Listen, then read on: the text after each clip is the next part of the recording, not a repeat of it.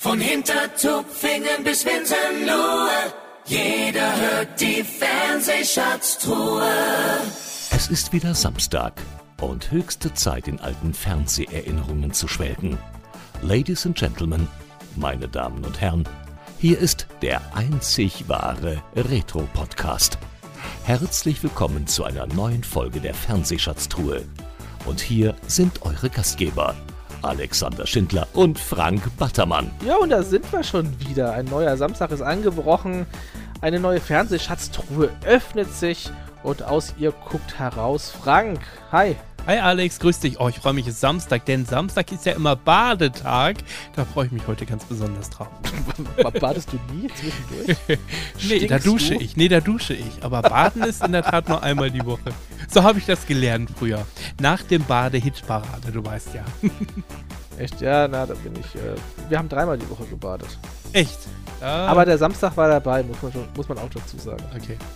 Ja, ja. Äh, ich freue mich heute ganz besonders, weil ich darf gleich eine richtige Fernsehikone begrüßen. Und ich bin echt ein bisschen neidisch. Du hast mich angerufen, ähm, dass es alles relativ spontan dann war. Und wir hatten ja zuerst ähm, gesagt, dass das ist mal wieder was, was wir gemeinsam machen können. Aber ich konnte halt dann einfach da so spontan nicht. Und ähm, dachte mir schon die ganze Zeit, wie läuft's? Ne? Was, was, was wird daraus? Ja, ich durfte auch schon ein kleines bisschen ja reinhören. Und ähm, wir, wir können es mal schnell verraten. Heute geht es um Hans Meiser. Und Hans Meiser, da hatten wir schon im Vorfeld ein bisschen drüber diskutiert, da war ich mir nicht sicher, ob wir Hans Meiser noch eine Plattform bieten sollten, wegen der ein oder anderen dubiosen Geschichten. Äh, und da werdet ihr sicherlich dann drüber sprechen. Ich finde aber, und das kann man schon mal so ein bisschen vorwegnehmen, es hat sich unfassbar rentiert, dass er bei dir zu Gast war. Und ähm, ja, da hören wir doch jetzt mal rein. Heute zu Gast in der Fernsehschatztruhe Hans Meiser. Wenn auch ihr einen Gästevorschlag habt, dann schickt ihn uns an mail at fernsehschatztruhe.de. Hans Meiser ist ein deutscher Radio- und Fernsehmoderator. Bereits in seiner Jugend arbeitete er im Jugendprogramm des damaligen Süddeutschen Rundfunks, ehe er 1970 eine Moderatorentätigkeit beim Popshop des Südwestfunks begann. Anschließend wechselte er zum deutschsprachigen Hörfunkprogramm von Radio Luxemburg. Als der ursprüngliche Fernsehsender RTL Plus 1984 startete, war Hans Meiser einer der Gesichter der sogenannten ersten Stunde und Teil des damaligen Anchorman-Teams der Nachrichtensendung 7 vor 7, später RTL Aktuell. 1992 startete er mit der Sendung Notruf, in der Unfälle dokumentarisch aufbereitet und Tipps zur Unfallprävention präsentiert wurden. Zur gleichen Zeit begann die Ära der Daily Talkshows in Deutschland mit der Talkshow Hans Meiser und damit begründete er ein bis dahin neues TV-Genre in Deutschland. In den 2000er Jahren moderierte er im Zuge des Quizbooms die Sendung Quiz 21. 2010 wurde sein Vertrag mit RTL nicht mehr verlängert, was zu einer großen Kontroverse über Loyalität im Mediengeschäft führte. Ebenfalls kontrovers wurden seine Gastauftritte im Satiremagazin Neo Magazin Royal sowie seine Veröffentlichungen im Online-Portal Watergate diskutiert. Heute zu Gast in der Fernsehschatztruhe Hans Meiser. Und ich freue mich wirklich sehr auf das heutige Gespräch, denn ich begrüße eine wahre Legende. Herzlich willkommen in der Fernsehschatztruhe, Hans Meiser. Legenden sind tot, aber ich lebe noch. Hallo, herzlich willkommen. Eine lebende Legende, genau. Ich muss erstmal kurz zu allen Hörern, die im, äh, vielleicht sagen, im Hintergrund brummt es manchmal ein bisschen. Es haben in der Tat vor zehn Minuten nebenan Bauarbeiten angefangen. Ich dachte, das darf doch nicht wahr sein, aber äh, ich hoffe, man kann das äh, äh, gut überhören und es ist nicht zu stark zu hören. Also ich wohne ja, ich wohne ja an der Ostsee. Bei uns mhm. ist es totenstill. Okay. Und nur ein leiser Windhauch. 18 Grad, die Sonne scheint. Wann immer man das jetzt abzuhört, wenn sich das einer Nacht um eins anhört, scheint die Sonne natürlich nicht. Aber, ja. aber bei mir ist ruhig. Ja, sehr schön. Äh, in Schabolz, in, äh, ja, in Schleswig-Holstein wohnen Sie. Das war nicht immer so, oder? Sie haben auch mal äh, in der, in der Kölner Region gewohnt, weil Sie jahrelang bei RTL waren oder war das immer Ihr Rückzugsort in Schleswig-Holstein? Also immer mein Rückzugsort ist ähm, alles, was mit Wasser zu tun hat. Mhm. Mit Wasser wohlgemerkt, nicht mit Alkohol. Aber ich, äh, ich bin durch ganz Deutschland gereist. Ich bin im Teutoburger Wald, wenn jemand weiß, wo das ist, geboren, in Bad Rotenfelde. Bin dann mit fünf Jahren nach Stuttgart gekommen. Meine Familie hatte den Anspruch, den Schwaben Hochdeutsch beizubringen. Das gelang aber auch nicht so richtig. Und da habe ich die Schule gemacht, dann habe ich äh, angefangen zu studieren und ich war bei der Bundeswehr und bla bla bla bla bla. bla. Habe aber vom 15. Lebensjahr an schon Radio gemacht beim Süddeutschen Rundfunk Stuttgart damals, so Jugendfunk und Kinderfunk. Ja. Und äh, von dort und über dort und durch diese ganzen Verwicklungen kam ich dann zum Südwestfunk nach Baden-Baden.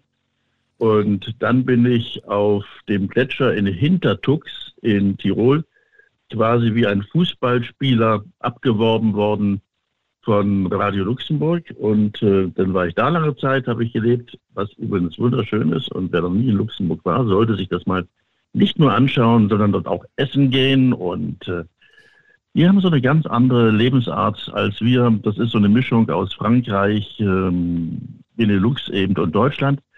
Und von dort bin ich nach Köln gegangen dann. Und von Köln aus bin ich, ähm, also ich habe in Köln gearbeitet, aber nicht in Köln gewohnt. Ja. Direkt, nur, nur ganz kurze Zeit. Und dann ähm, war ich im Urlaub an der Ostsee und mein Privatleben hat eben auch ein paar Haken geschlagen und ähm, ich weiß nicht, wie man das nennt. Und ich habe da Freunde besucht, die hier Urlaub gemacht haben und die sagten dann, geh mal ins Restaurant und ähm, reserviere einen Platz für die gesamte Familie, also sieben Plätze und für dich und dann gehen wir da essen. Das war die Hauptsaison in Nordrhein-Westfalen, also alles voll. Und da war ein Tisch frei und da saß eine einzige Frau und äh, rauchte eine Zigarette und trank eine Tasse Kaffee. Und ich bin ja bekannt für meinen grenzenlosen Charme. Und ich habe dann gesagt, vielleicht gehen Sie bald, ich brauche diesen Platz hier. Ja, Sie können hier nicht sitzen bleiben. Und mit der Frau bin ich jetzt verheiratet. Also spielt ja. das Leben manchmal. Das, nennt man Schicksal, glaube ich, einfach. Ja, super. Ähm, wir, wir, wollen so ein bisschen die einzelnen Stationen natürlich ihres Lebens abarbeiten. Die erste Frage, die wir immer sehr gerne an unsere Gäste stellen, da wir ja uns die Fernsehschatztruhe nennen, was sind denn Ihre persönlichen ersten Erlebnisse als Fernsehzuschauer? Sie sind ja sozusagen dann ein Kind der 50er Jahre gewesen. Gab es da im Hause Meiser schon ein Fernsehgerät? Nee, gab es nicht. Wir haben den ersten Fernsehapparat bekommen und das war noch schwarz-weiß, 1964 oder 65, also bevor es Farbe gab. Und ähm, wir haben unglaublich viel zu Hause geredet, diskutiert, gelesen. Wir sind ins Kino gegangen.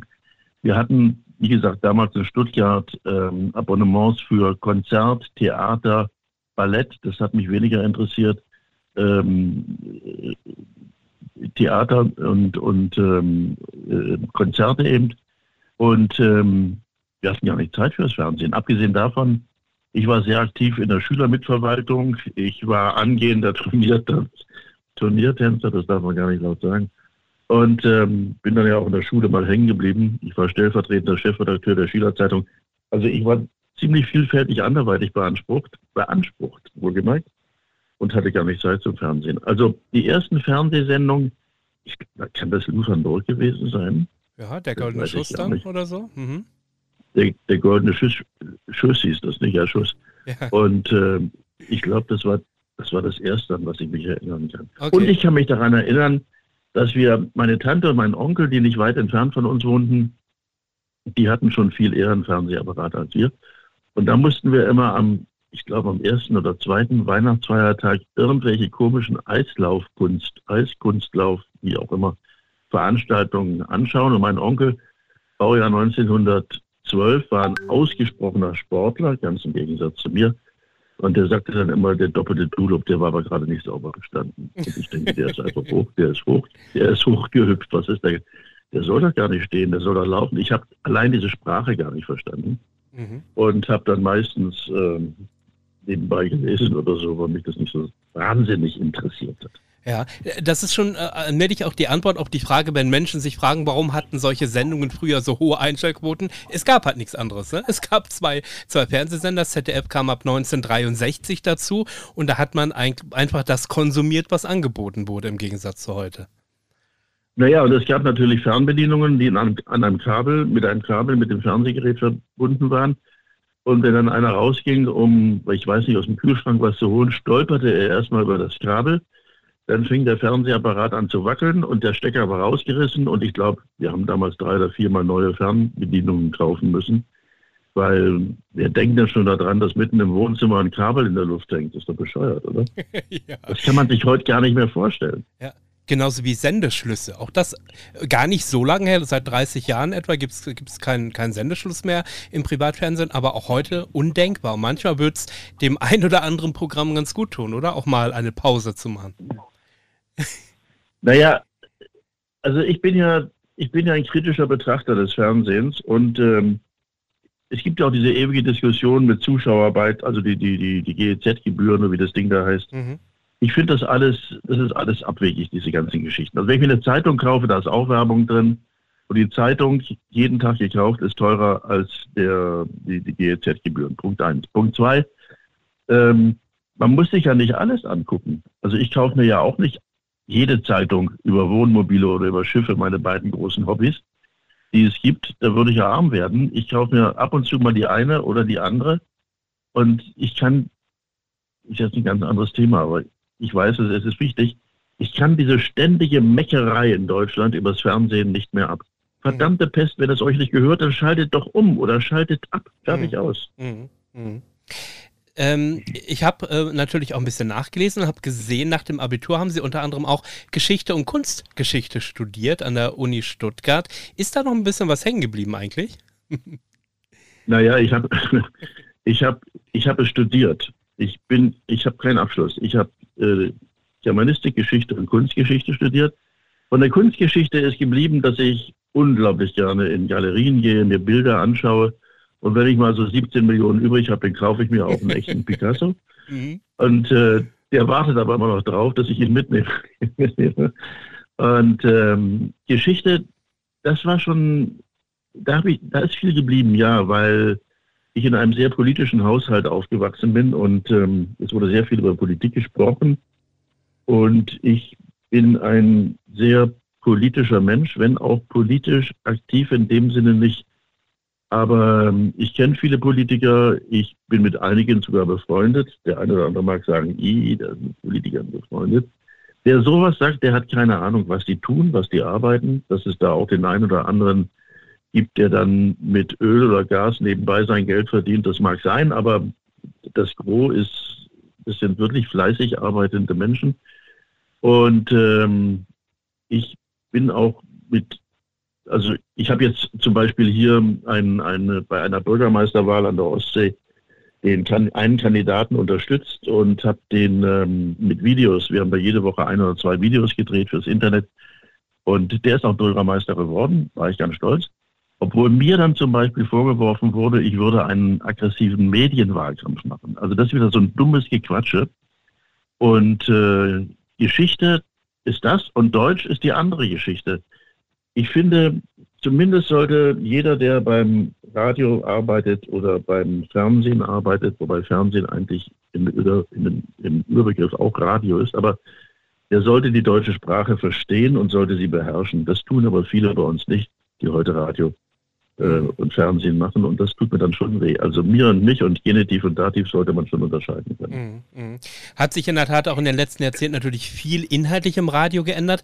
Jetzt ähm, hätte ich mal gerne gewusst, als es 71 vom öffentlich-rechtlichen zu Radio Luxemburg ging, haben Sie lange mit der Entscheidung gehadert oder weil man wechselte vom öffentlich-rechtlichen zum, zum Privatfunk oder war das klar, dass das eine Chance ist, zu Radio Luxemburg zu gehen? Ich wollte einfach nur Radio machen. Mir war das vollkommen egal. Ich kannte Radio Luxemburg auch gar nicht. Ich musste erstmal, ich bin damals mit dem äh, VW Käfer grün mit dem Kennzeichen SMC 922, sowas vergisst man nicht.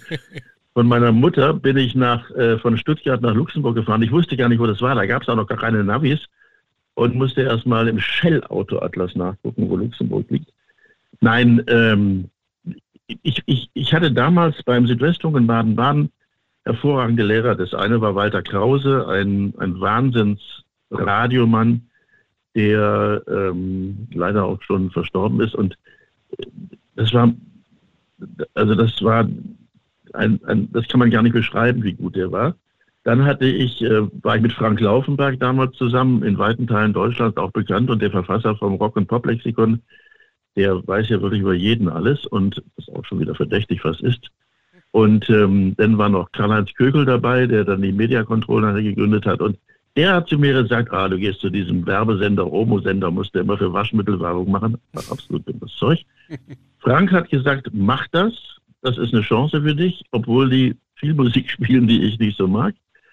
Und das muss aber jeder Verkäufer, das muss auch der Verkäufer im Herrenausstatter, der muss auch Anzüge verkaufen, die er selbst nicht anziehen würde. Und ähm, Walter Krause, mein großer Lehrer, hat gesagt, mach das, du kannst jederzeit zurückkommen. Dazu kam es dann aber nicht mehr. Mhm.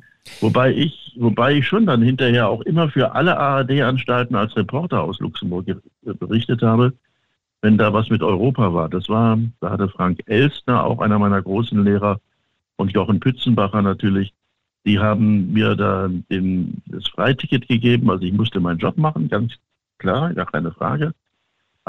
Aber ich konnte nebenbei, ähm, ich konnte nebenbei arbeiten und habe dann für alle ARD-Anstalten gearbeitet als Reporter. Äh, bis auf den saarländischen Rundfunk, der war einfach zu dicht dran bei Radio Luxemburg. Mhm. Ähm, Sie haben es gerade schon erwähnt, Jochen Pützenbacher, Frank Elsner. Ähm, können Sie sich noch an die erste Zeit erinnern? Viele der ehemaligen Moderatoren oder Sprecher, wie man sie damals nannte, äh, schwärmen immer noch von der Zeit, weil es ein ganz besonderes Gefühl war, bei Radio Luxemburg zu arbeiten. Ein besonderer Zusammenhalt, so ein bisschen auch eine Art Familie. Können Sie das ein bisschen beschreiben? Ja, das war eine Art. Das war wie eine Familie. Obwohl da manches dann auch so war, dass man dachte, haben die noch alle Tassen im Schrank? Ich muss das einfach so sagen, weil ich war etwa drei Wochen da und das war ja so die auslaufenden 68er Jahre. Und ich trug auch eine Matte. Ich hatte Haare bis, ich glaube, bis zu den Knöcheln oder so.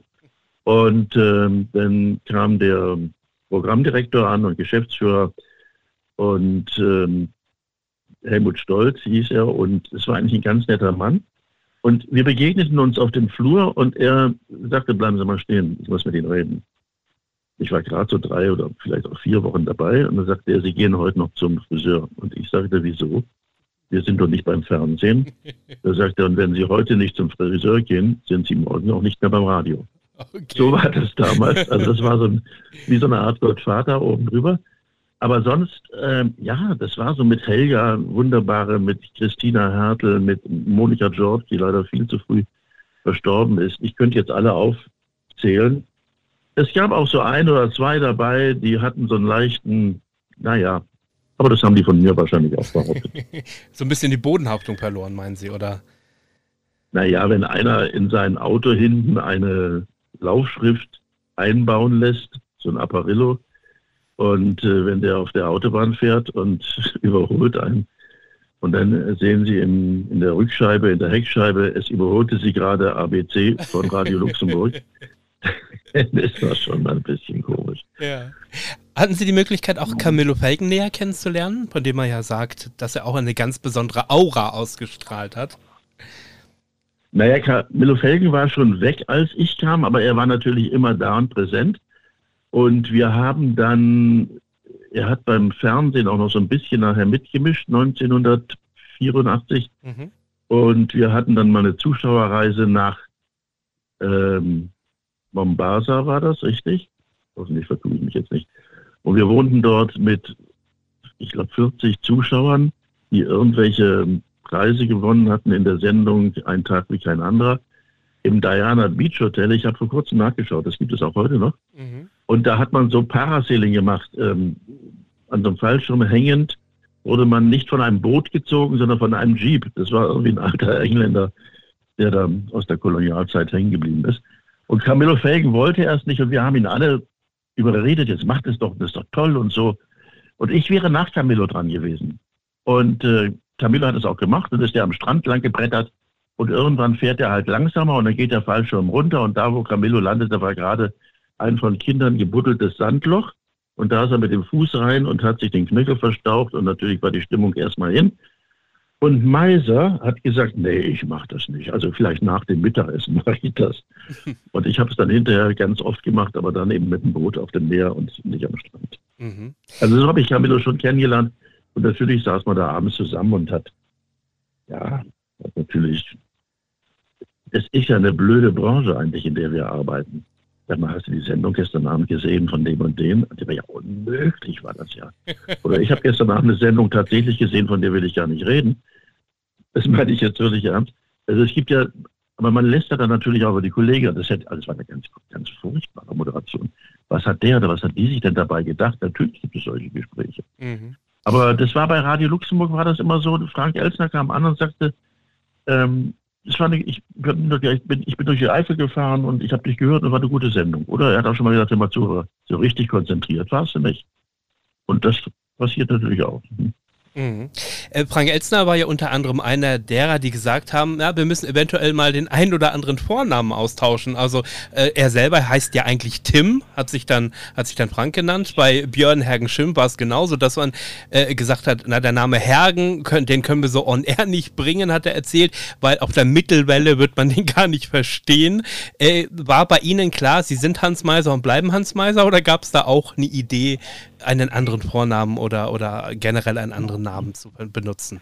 Naja, das war ganz einfach. Im Grunde genommen, äh, eigentlich heiße ich Hans-Joachim. So, damit sind ja mit Bindestrich wohlgemerkt, damit sind ja alle Optionen offen. Und Frank Laufenberg nennt mich immer noch Jochen. Mhm. Und meine Schwester, die sagt inzwischen auch Hans zu mir. Und so andere Verwandten sagen auch wieder Jochen zu mir. Und äh, so auch meine ganz uralten Freunde, die sagen Jochen zu mir. Das hat eine ganz einfache Geschichte. Ich habe in Baden-Baden angefangen und irgendwie war Hans am Mikrofon Hans-Joachim Meiser, das klingt ja irgendwie so furchtbar blöde Deutschland. Und da wurde raus Jochen Meiser. Und jetzt kam ich nach Luxemburg, jetzt gab es da einen Jochen.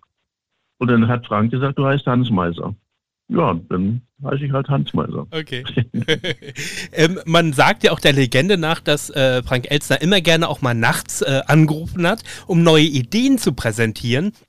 Galt das nur für die Hauptmoderatoren oder äh, sind sie auch mal in den Genuss gekommen, nachts geweckt zu werden und äh, dass Frank gesagt hat, komm mal eben vorbei, ich habe eine neue Idee, die muss ich vorstellen, äh, egal ob du jetzt schläfst oder nicht, ich erwarte dich gleich. Nee, das, nee, die Erfahrung habe ich eigentlich nicht gemacht. Ich war ja da Nachrichtenredakteur und habe die Nachrichten gemacht und ähm, also geschrieben auch und, und, und dann verkauft, gelesen.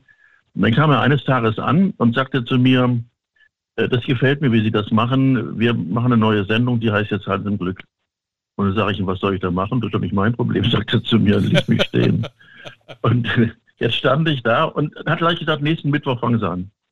Also ich hatte eine Woche Zeit, mir Gedanken zu machen, hatte überhaupt keine Idee und hatte eigentlich auch wenig Zeit, weil äh, wenn man morgens alle halbe Stunde Nachrichten machen muss und dann tagsüber jede Stunde und äh, das war schon ein Stiefel weil mhm. wir die ja nicht nur gelesen haben, sondern auch, wie gesagt, geschrieben haben und recherchiert haben und telefoniert haben. Und wir sind ja auch rausgefahren, haben dann die ersten Interviews draußen gemacht.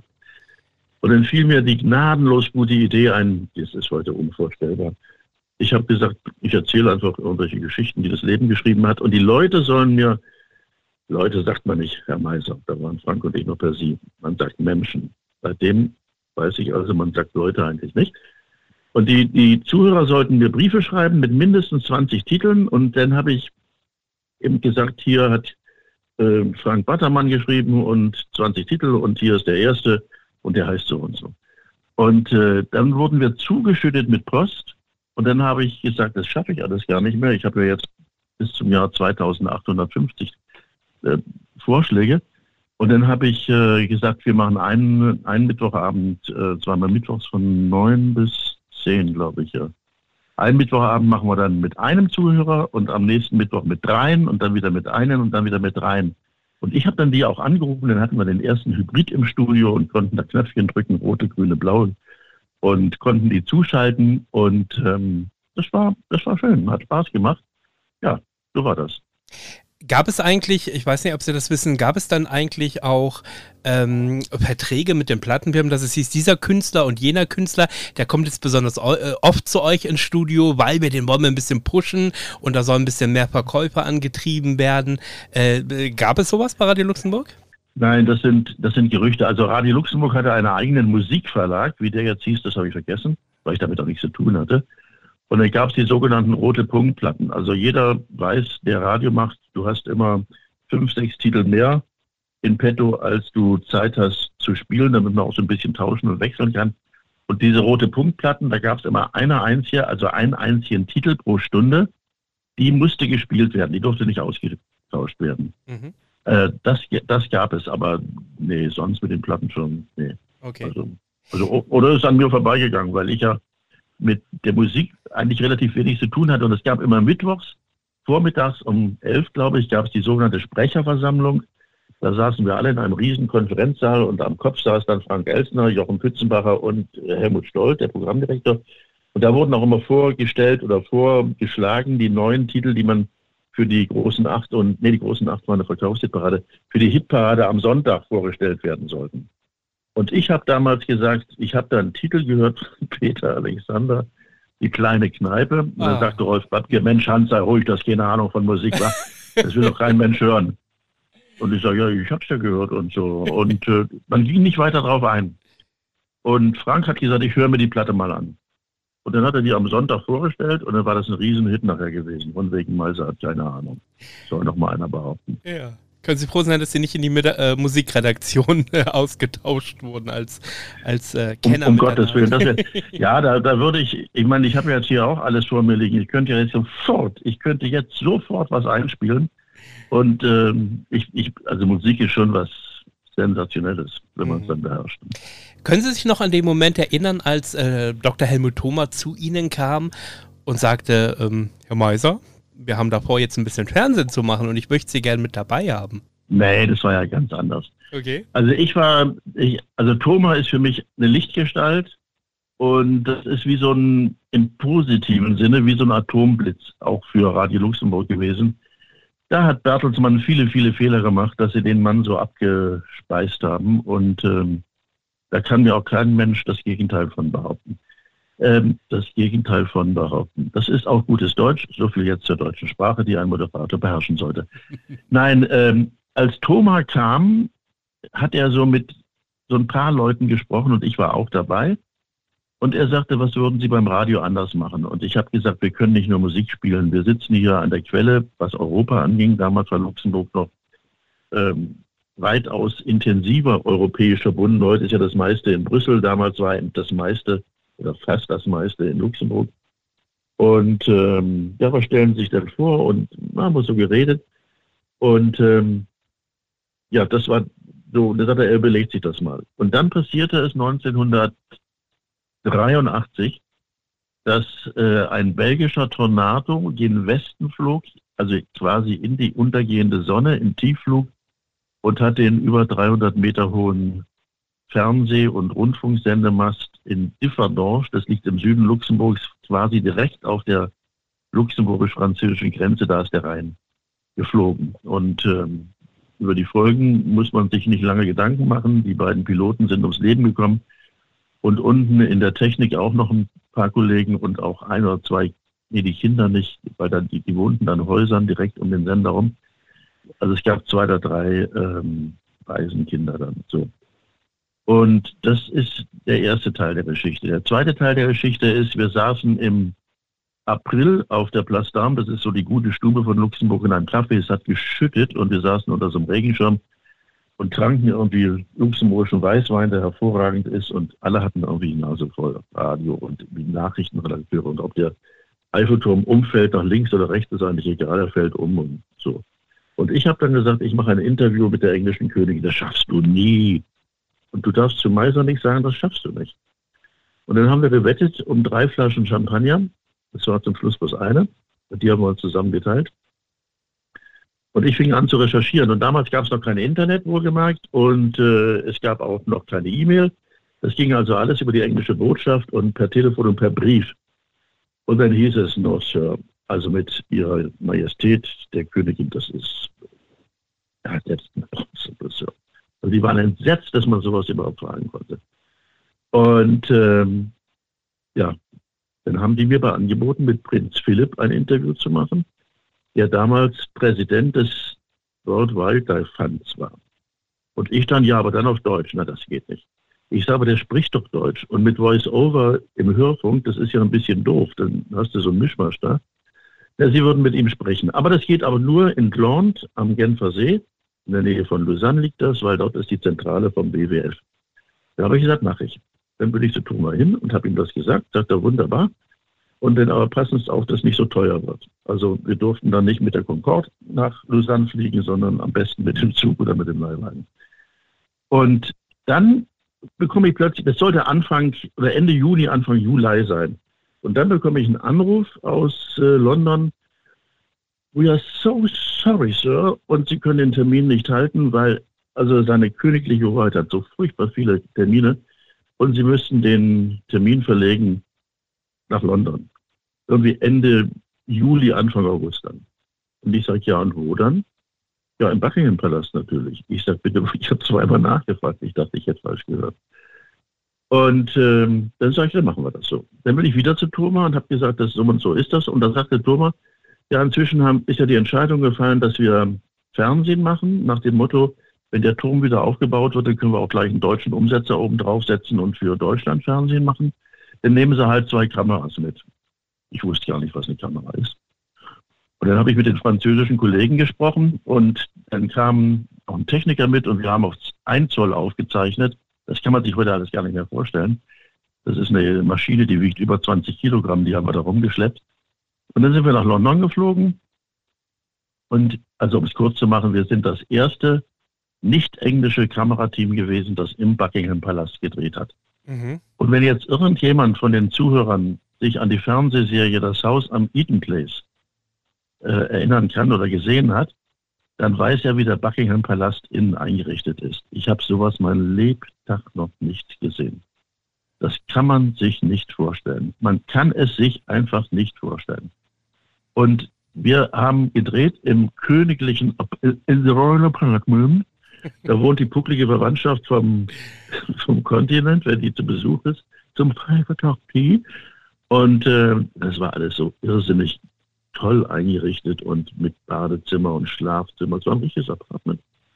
Und das ging hinten raus zum Park. Und das Einzige, was mich furchtbar, wirklich furchtbar entsetzt hat, also erstmal haben sie alle kristallenen Aschenbecher eingesammelt, weil die Crowds aus Deutschland, die klauen ja. Die wurden eingesammelt und alles, was einsteckbar gewesen wäre, wurde also auch Zigarettenanzünder und alles haben die eingesammelt. Und dann gab es vom Wohnbereich so einen schmalen Gang hinten in den, in den Schlafbereich und von dem schmalen Gang ging eine Gästetoilette ab. Und es war wirklich, it was shocking for me. Auf der Gästetoilette stand eine rote Plastik-Klobürste von Aldi. Das passte da überhaupt nicht hin. Aber das ist der Buckingham-Palast. Unglaublich. Ähm, haben Sie, ja, es ist, es ist, wirklich unglaublich. Haben Sie diesen Bericht danach jemals wieder gesehen? Gibt es den noch im Archiv? Weiß man das? Hat man das äh, eingerahmt? Naja, wir hatten, ein, ja, wir, hatten ein, wir, wir hatten ein größeres Problem.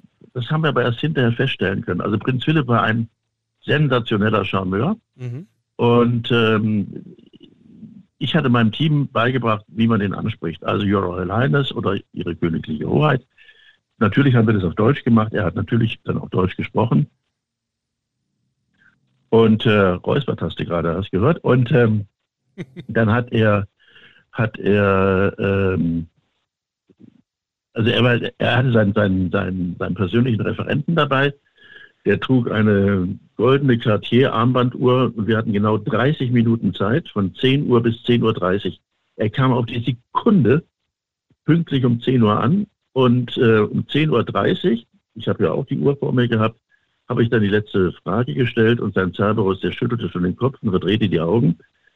Und er hat ganz ruhig geantwortet. Und dann waren wir fertig und dann sagte er, wieso haben Sie denn zwei Kameras mit zwei verschiedenen Objektiven? Dann haben wir ihm das vorgestellt, haben das zurückgespielt, das Material war auch alles in Ordnung. Und ähm, dann hat er mit uns noch gequatscht, was wir noch so drehen in London. Und ich habe ihn dann gefragt, ach so, und dann sagte sein Referent, ähm, der nächste Termin würde jetzt um Viertel vor elf stattfinden. Da war es dann so 20.11 Uhr. Und ich fragte, was man natürlich überhaupt nicht tun kann, was ist denn das für ein Termin? Und da sagte er, ja, er muss ein paar Veteranen aus dem Zweiten Weltkrieg auszeichnen, aber die hätten so lange gewartet, die können auch zehn Minuten länger warten. Das war Prinz Philipp. Also das war schon ein super Typ. Sehr schön. Und äh, zu Hause haben wir dann gemerkt, das ist jetzt die Antwort auf die Frage, wir hatten ein technisches Problem und zwar war irgendwie ein Transistor oder weiß der Teufel, wie diese Dinger da heißen, in dieser 2 Zoll Maschine, 1 Zoll Maschine, äh, 2 Zoll kannst du gar nicht tragen, in der 1 Zoll Maschine, der hat den Geist aufgegeben und wir hatten einen Grünstich. Wir sahen alle aus, als ähm, hätten wir Cholera, Typhus und ja. Corona zusammen. Oder zum Hulk mutiert oder so, genau. Ja, also es war, und wir haben das dann 150.000 Mal oder noch öfters hin und her gespielt und gefiltert und so. Wir haben es gesendet, aber haben ihm darauf hingewiesen, dass das ein technisches Problem ist, das außerhalb unserer Möglichkeiten lag. Der Ton war okay und der Ton wurde dann auch nochmal beim Radio separat ausgestrahlt. Und zwar, wir haben es ja 83 aufgenommen, äh, am 2. Januar 84 fingen wir an zu senden und wir haben das Ende Februar ausgestrahlt, also mit einem Dreiviertelstunde, äh, Dreivierteljahr Verzögerung. Das war auch okay, was, warum soll man das dann eher ausstrahlen? Und wir hatten ja keine Möglichkeit, keinen Fernsehsender vorher. Mhm. Und, und dann, aber es ist ja interessant, wie sich solche Geschichten entwickeln, weil ich lese dann in der Frankfurter Allgemeinen Zeitung vor einem Jahr, dass ähm, ein Kamerateam von RTL das erste war, das als nicht englisches Kamerateam im Buckingham Palast war und Rainer Holber hat dann berichtet, wie er den Prinzen interviewt hat. Ach, aber Sie können das sich gar nicht daran erinnern, dass äh, der Herr Holbe neben Ihnen gestanden hätte, oder? also äh, der stand nicht neben mir ja. und der war auch nicht dabei. Ja. Und äh, es ist eine der vielen unglaublichen Geschichten, die der Herr verbreitet hat im Laufe seines journalistischen Lebens. Und ich habe dann an die FAZ geschrieben, eigentlich einen ganz netten Brief, liegt ja alles noch vor. Und das kann ja sich nur um ein Versehen handeln. Und äh, es geht auch nicht darum, dass zwei alte Männer jetzt um das Kaisers Bart streiten, aber es ist einfach urheberrechtlich, es ist gelogen, es ist im Grunde genommen Diebstahl. Mhm. Und äh, die FAZ hat darauf überhaupt nicht geantwortet. Daraufhin habe ich dann nochmal einen Brief geschrieben, den habe ich dann aber an Rainer Holber auch weitergeleitet per E-Mail und habe geschrieben, also man müsste die beiden Köpfe mal nebeneinander zeigen. Die sehen ja sehr unterschiedlich aus. Die Stimmen sind auch sehr unterschiedlich. Und äh, außerdem, es gibt ja fünf Fragen oder sechs Fragen, die habe ich dann auch mitgeschrieben. Sie sollten noch mal fragen, Herrn Holbe, wie das sich verhalten hat in Bezug auf diese Fragen, weil die hätte er nicht beantworten können. Da habe ich natürlich auch wieder nichts gehört, weil für diese Zeitung, in der ja angeblich immer ein Schlummerkopf steckt, für die war das natürlich ein Fauxpas, dass die so das ist eine Betrügerei, aufgesessen sind. Ja.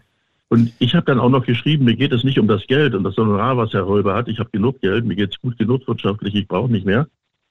Aber dann soll er das Honorar wenigstens einen guten Zweck zukommen lassen. Antwort, Pause, nichts. Okay. Das finde ich schon, das finde ich schon ziemlich, ähm, ziemlich schofel, um das mal so zu sagen. Mhm. Das ist in der Tat so. Jetzt wissen wir auch, warum Rainer Holbe äh, kurze Zeit später unglaubliche Geschichten auch bei RTL Plus präsentiert hat. Die gehören ja denn, äh, diese würde da mit reingehören, sozusagen. Ähm, naja, ich habe dann, hab dann mit Dr. Thoma telefoniert, der lebt ja jetzt in, in Wien und mhm. wir telefonieren drei, viermal im Jahr, so aus alter Verbundenheit. Mhm. Und dann habe ich ihm das erzählt. Er sagte, was gibt es denn Neues? Dann habe ich ihm das erzählt. Da sagt er zu mir, ich kann, ich kann diesen Wiener Schmäh nicht so nachmachen, aber auch wissen Sie mal, Herr Meister, der hat so viele unglaubliche Geschichten erzählt. Ja, Wer es genau. glaubt. Das war doch eindeutig. Genau. Die 7 vor 7, das war die RTL Plus Nachrichtensendung, ähm, war von Anfang an eigentlich klar, wir wollen bewusst anders sein als die Tagesschau. Ich erinnere mich in der ersten Riege natürlich an Gerd Müller-Gerbes, an Nick Jakob, an Ulrike Elpes heute von der Gröben äh, und an Sie natürlich und ähm, legendäre Szenen natürlich, ob man mal zur Blockflöte gegriffen hat, weil ein Komponist Geburtstag hatte. Ich erinnere mich sehr gerne auch an die Situation, als Sie mal ein Brillenglas verloren haben mitten in der Sendung und mit einem äh, dann weiter moderiert haben. Äh, hätte man sich in der ARD niemals vorstellen können, oder? War das für viele äh, wie Dr. Thoma ja auch gerne gesagt hat, äh, erfrischend und manchmal auch erschreckend anders? Oder ähm, gab es von außen auch so ein bisschen mal den Hieb, ihr müsst schon auch ein bisschen seriöser sein und die Nachrichten präsentieren? Also, also Thoma hat da schon drauf geachtet, dass die Nachrichten seriös präsentiert werden und das Brillenglas, das glaubt mir zwar kein Mensch, aber die Kollegen, die dabei waren, die haben das ja gesehen und gemerkt, das ist mir tatsächlich während der Moderation aus der Fassung gefallen. ja. Und das, das hätte auch bei der ARD passieren können, ja. Und, äh, oder beim ZDF oder weiß der Deibel wo. Und ähm, das, hat, das hat mich damals schon etwas, ich sag mal, das hat schon ein bisschen innerlich bei mir beschaukelt. Wie gehst du damit um? Was machst du jetzt oder so? Ähm, die, übrigens, die Blockflöte war eine Querflöte, das hat ah, Hartmut okay. Schröder gespielt genau. damals. Und ja, man muss ja, ich bin ja schon genau dann, wenn es ums Genauere geht. Und äh, und ähm, ja, wir haben von Anfang an gesagt, wir machen das anders. Von Anfang an. Wir machen andere Nachrichten. Wir waren auch die erste Nachrichtensendung, wenn ich mich richtig erinnere, in der zwei beziehungsweise drei Kollegen da saßen. Mhm. Da sind aber auch Sachen passiert, die hat der Zuschauer nie mitbekommen. Übrigens, sowas passiert bei ARD und ZDF auch, wie ich weiß, aus sicherer Quelle. Und zwar, wir hatten natürlich diese Stühle, auf denen wir saßen, auf was sitzt man denn sonst? Und die waren in der Höhe verstellbar. Und Nick Jakob, mit dem ich wirklich unglaublich schöne Sachen erlebt habe und ein wunderbarer Kollege war, der, ähm, ich hatte einen ganz langen Take, ich weiß nicht, 40 Sekunden im On und plötzlich geht mein Stuhl runter. Und also der, der sinkt ab und ich denke, oh, die stützt mich so auf auf den Tisch und versuche also die letzten 35 oder, oder 25 Sekunden quasi in der Klohaltung zu moderieren. Das kann man mal zu Hause probieren. Jeder, der jetzt zuhört, äh, das ist fast unmöglich. Und dann kam der nächste Einspieler und ich drehe mich um und da war der Stuhl drei Meter hinter mir. Der hatte unten mit dem Fuß, ihn hat man ja nicht gesehen, hat er diesen Hebel da gedrückt, da ging der runter. Dann habe ich die Höhe gehalten, dann hat er den Stuhl, den Stuhl mit dem Schuh, mit dem Fuß weggeschoben. Mhm. So. Und das ist schon relativ frech gewesen damals. Und ich habe drei Tage lang Muskelkater in den Oberschenkeln gehabt, weil mir das so weh tat. Das war Nick Jakob. Mhm. Aber das, ja, äh, wie gesagt, das, das, wirkte trotzdem, sag ich mal, nie unangenehm äh, zum Anschauen, sondern es hatte so eine schöne Heiterkeit, wo man gesagt hat, man kann es auch einfach ein bisschen lockerer präsentieren. Also generell die Aufmachung und ähm, ja, und es war einfach das, ähm, das komplette Gegenteil zu den öffentlich-rechtlichen. Äh, und ich glaube, wenn. Naja, es ist, also ich weiß nicht, ob es das komplette Gegenteil war. Wir haben natürlich auch Teleprompter gelesen weil kein Mensch kann sich die 34 Vornamen von der Großmutter von Mao Zedong melden, äh, mhm. merken oder so. Das ist alles, also, aber man kann den Teleprompter auch lockerer lesen. Und äh, jetzt kommen wir, jetzt kommen wir wirklich ein bisschen zur Kritik. Wir haben, wenn wir aufs Blatt geschaut haben, auch tatsächlich auf dem Blatt weitergelesen. Und wir wussten auch, wo wir auf dem Blatt sind. Und wir wussten auch wieder, wann wir in den Teleprompter zu schauen haben. Ich muss mal Teleprompter erklären kann man, kann man erklären, unter, der, unter dem Objektiv der Kamera ist ein Bildschirm angebracht, der spiegelverkehrt die, Sprich die Schrift zeigt. Das wird irgendwie elektronisch umgedreht und vor dem Objektiv ist dann ein Spiegel, in dem man reinschaut und auf dem Spiegel wird die Schrift wiedergegeben, dann natürlich lesbar. Und die Kamera kann durch diesen Spiegel durchgucken, das ist der Teleprompter. Und ähm, wir hatten, wenn wir Manuskripte in der Hand hatten, diese auch benutzt. Und heute werden stundenlang im Fernsehen Fernsehsendungen moderiert und die haben ihre Moderationskarten in der Hand, schauen kein einziges Mal drauf. Ja, warum haben sie die dann, die Karten? Und die können unglaubliche Geschichten erzählen, Namen aufzählen, 11, 12, 15 Namen von irgendwelchen Fußballspielern und die gucken nicht einmal auf ihr Manuskript. Das kann mir kein Mensch klar machen oder weiß machen, dass die alles wissen. Mhm. Also das ist ein bisschen unehrlicher geworden heute, als es damals war. Was, und, äh, aber was ich, wäre denn, wenn der, auch, wenn der Prompter ausfällt? Äh, äh das ist ja, ist ja ein paar Mal passiert. Na, ich meine jetzt heutzutage, heutzutage, also wenn es wenn, dann doch nicht äh, auf den Zetteln steht, dann hängt man in den Seilen, oder? Dann hängst du in den Seilen und äh, das sieht man ja, wenn die dann heute kämpfen und dann plötzlich ganz schnell ihre Karten zur Seite legen, bevor sie die richtige Karte finden. Bei uns, heute ist der Teleprompter ja elektronisch, der wird also quasi vom Rechner aus eingespielt. Wir hatten ja damals noch äh, so vier Minuten, fünf Minuten vor der Sendung, wurden die Manuskripte aneinander geklebt zu einer riesigen Papierschlange und dann rannte die Regieassistentin runter und dann wurde das Ding in so eine Maschine eingespannt und äh, auch dort von der Kamera abgenommen und dann eben überspielt. Und wenn auch zum Beispiel noch eine aktuelle Nachricht nachkam, dann musstest du die so lesen oder von Manuskript lesen, weil du hattest keinen Teleprompter dann. Mhm. Das geht heute alles, das ist heute einfacher geworden. Gibt es aus Ihrer Nachrichtenzeit bei RTL so ein, zwei Ereignisse, die Ihnen ganz besonders in Erinnerung geblieben sind und wo Sie heute noch dran zurückdenken und sagen, das war durchaus eine, eine schwierige Nachrichtensendung, ähm, weil es Sie auch persönlich berührt hat? Da gab es eine ganze Menge. Also eins, die Reihenfolge weiß ich jetzt nicht mehr so ganz genau, aber eins war zum Beispiel, dass äh, als im Heiselstadion da die Tribüne eingebrochen ist und äh, mhm. da war Uli Potowski dort Reporter und der Reporter vor Ort sieht ja immer nur das, was so in seinem Blickfeld ist. Aber was dahinter ist, und das, das sieht er ja nicht. Und da haben wir beide blind miteinander moderiert, kommuniziert, wie auch immer. Und ähm, da haben wir uns vor kurzem noch darüber unterhalten. Uli war hier oben gewesen, hatte eine Veranstaltung und da waren wir hinterher zusammen essen. Äh, da hatten wir genau darüber gesprochen und ähm, das, das gab es ja auch viele Tote und Schwerverletzte und alles. Und ich weiß gar nicht, die ganze Sendung hat, glaube ich, über eine Stunde gedauert damals. Wurde einfach verlängert. Da hat Thomas auch gesagt, hier weitermachen. Da wurde nicht ein Brennpunkt extra angesetzt und alles sowas sondern da wurde weitergemacht, fertig aus. Mhm. Die zweite Geschichte war, als ähm, in Cap Canaveral da die Mondflieger ähm, ins Leben kamen, die sieben mit der Lehrerin an Bord. Äh, das war auch ganz kurz vor der Sendung. Wir hatten überhaupt kein schriftliches Material und ich habe nur das quasi erzählt, was ich während des Tages gelesen hatte über das, über das Vorhaben und wusste halt von dieser Lehrerin, die da mit an Bord war, das war glaube ich auch die erste Frau, die ins All geflogen ist. Und das alles Bewegendste war eigentlich der 19. Nee, Quatsch, der 9. November 1989. Mhm. Da waren die Nachrichten gerade fertig und ich habe die Schlussabsage machen wollen, sollen.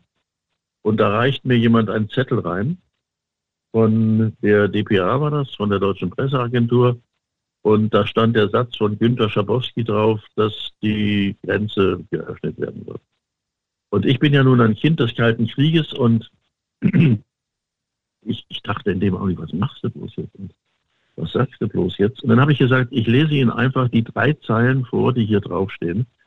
Und habe das vorgelesen und habe gesagt, was das zu bedeuten hat, das können wir im Augenblick, und ich glaube, kein Mensch kann das im Augenblick bewerten.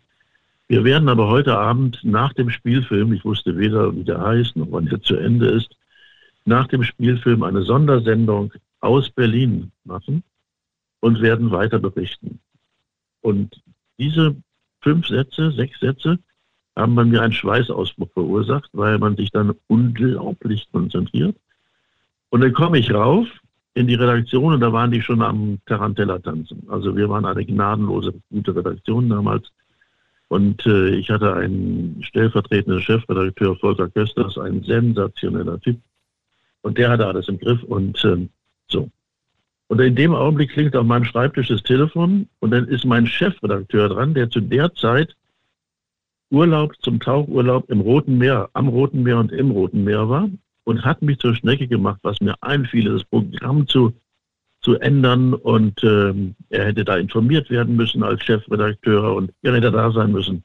In dieser politischen Zeit fuhr man als Chefredakteur auch nicht in Urlaub, Punkt um aus. Und hat mich da fertig gemacht und ich habe dann ein unflätiges Wort benutzt. Ich habe gesagt, halt's Maul, du. Und habe dann, das fängt mit A an und hört mit A auf, das Loch, äh, das, das, das Wort. Schöner Versprecher. Und habe aufgelegt. Mhm. Und dann sagte Volker Kösters, wer war das denn gerade? Sagt der Chef. Der sagte, oh, oh, oh, oh. Und dann haben wir weitergearbeitet. Da klingelt wieder das Telefon, da gehe ich ran. Was ist denn? Und wir hatten so Telefone damals noch, da konnte man die Nummer nicht sehen. Okay. Mhm. Und da war Thomas, da war Thomas dran und sagte, und haben es genug, ähm, ja, da haben es genug, nicht Manpower hat er nicht gesagt. Jedenfalls, äh, ob wir genügend Leute sind und kann ich in, in Berlin für Sie was machen? Da sage ich, nee, nee, Dr. Thomas, alles in Ordnung, wir schaffen das schon. Wenn Sie Hilfe brauchen, rufen Sie mich an. Das ist der Unterschied zwischen Klasse mhm. und Nicht-Klasse. Mhm. Und äh, damals, heute, wenn man von hier nach da, oder wir jetzt hier auch im Gespräch, wir drücken auf zwei Knöpfe, sind verbunden miteinander. Fernsehen geht genauso. Damals musste, noch, musste man noch bei der, bei der Deutschen Post anrufen musste Leitungen bestellen und dann brauchten wir Kamerateams in Berlin. Und wir haben wirklich die letzten zwei Kamerateams bekommen, die auf dem freien Markt waren.